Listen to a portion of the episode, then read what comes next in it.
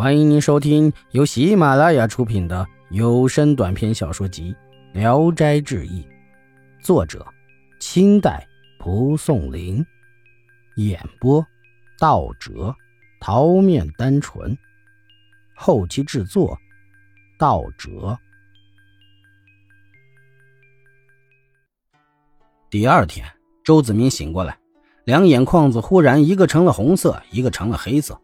又大叫手指痛，仔细一看，中指的骨头已经断了，只有皮还连着。几天后，半截手指便掉了下来。眼睛上的颜色深入皮肉之中，看见的人无不掩口而笑。一天又见王大来索债，周子明只是大声说没钱，王大愤恨地走了。家里人询问后才知道缘故，都劝他神鬼无情，还是还钱为好。周子明执意不肯，说道。现在当官的都袒护赖债不还的，阴间和阳间应该没有什么两样，更何况还是赌债呢？第二天，有两个诡异来说，黄公子已向城隍投了诉状，告了周子明赖债不还，要拘拿他去审讯。李信在家中也见到有诡异来到，捉去作证。于是周李二人突然死了。到村外会面，见王大、冯九都在，李信对周子明说。你还是个红黑眼儿，怎敢去见官呢？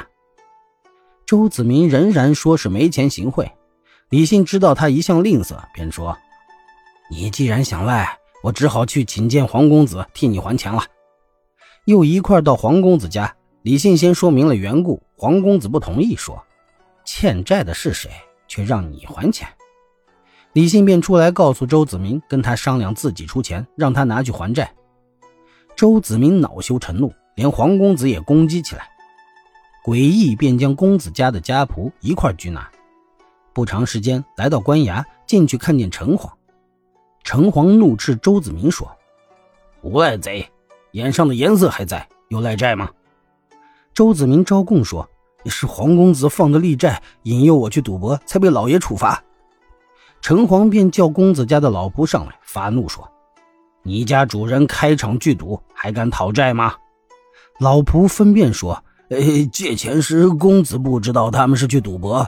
公子家住在燕子谷，他们的赌场在观音庙，两地相距十几里路。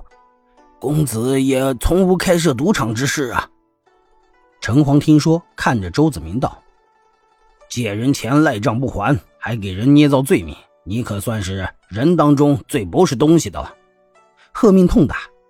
周子明忙又诉说黄公子放的贷利钱太重，城隍问道：“你还了多少了？”老仆说：“哎，一文钱都还没还呢。”城隍怒道：“本钱都还没还，谈什么利息？”命重打三十，立即押回家取钱还债。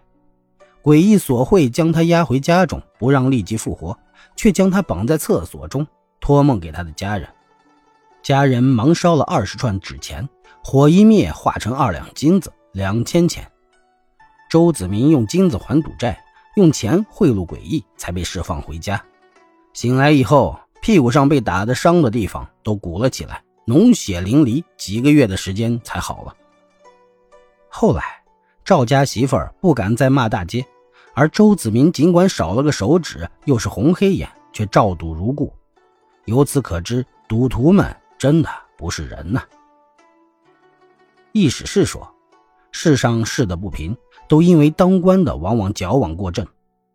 早先有些富豪财主放高利贷，用成倍的利息夺良家子女，人们害怕他们，大气都不敢出。要不然写个帖子一送官，当官的拿出法律来，总是袒护放债的富豪家。所以从前那些地方官都成了大户的仆从了。后来有眼光的人看到这种弊病，大举纠正。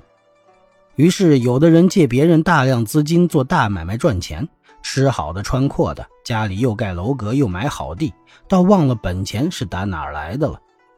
债主一向他要钱，他怒目相对，向官府告状。当官的就说：“我不给人当仆役。”这倒真的有点像早年的懒蚕和尚明赞禅师。他说他没工夫给俗人擦眼泪去。所以我说过，从前的官产，如今的官谬。产的当然可杀，谬的也着实可恨。放债的取些较薄的利息，哪里是专有益富人的呢？康熙年间，张十年任淄川令，最厌恶赌博。他用涂了脸游街的办法处罚赌徒，倒像阴间的刑罚，只是没有砍手指，赌博还是被治没了。他做官好像很阴熟古人类推出隐情的钩具法。他正忙碌着处理公文官务，凡有点空，一边就对每一个上堂的人问他们家住哪里，年岁多大，家有几口人，以什么为生。问完了，才劝勉一通，叫他走掉。有一个人完税之后来交单据，自己以为没啥事儿，交罢单子就想退下。张公叫住他，细问一过，说道。你干嘛赌博呢？那人极力申辩，说一辈子不懂得赌博。张公笑说：“哼，你腰里还带着赌具呢。”一搜果然有。当时人认为这位大老爷真神了，可直到后来也不知道他用的什么法术。本集演播到此结束，谢谢大家的收听。喜欢请点赞、评论、订阅一下。